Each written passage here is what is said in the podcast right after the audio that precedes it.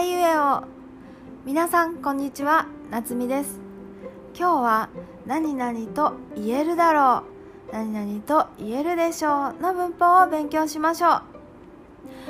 あまりいつも使う表現ではないと思います。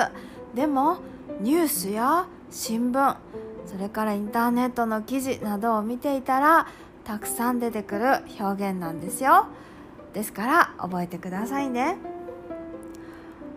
3月11日は日本人にとってとても大切な日です。東日本大震災というとても大きな地震が起きた日だからです。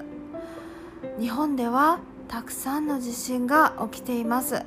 日本は世界で最も地震がたくさん起きる国の一つだと言えるでしょう。これはニュースで使う表現ですね。と言えるでしょう。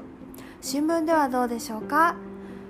日本は世界で最も地震が起きる国の一つだと言えるだろう。これを使います。他には例えば日本のことを調べていてガイドブックを見ていたら例えばうん日本はとても古くからある国で奈良や京都は昔の首都だったところです。奈良や京都にはとても古い歴史があると言えるだろう。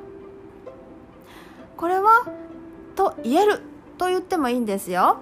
でも日本人ははっきり言うことをあまりしませんね。覚えていますか？何々できないっていう時もできないを言わずにちょっととか言ったりしましたよね。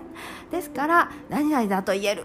と言うとすごく強く聞こえるので何々と言えるでしょう。と言うと優しく聞こえますよね。こういうふうに使うんですよ。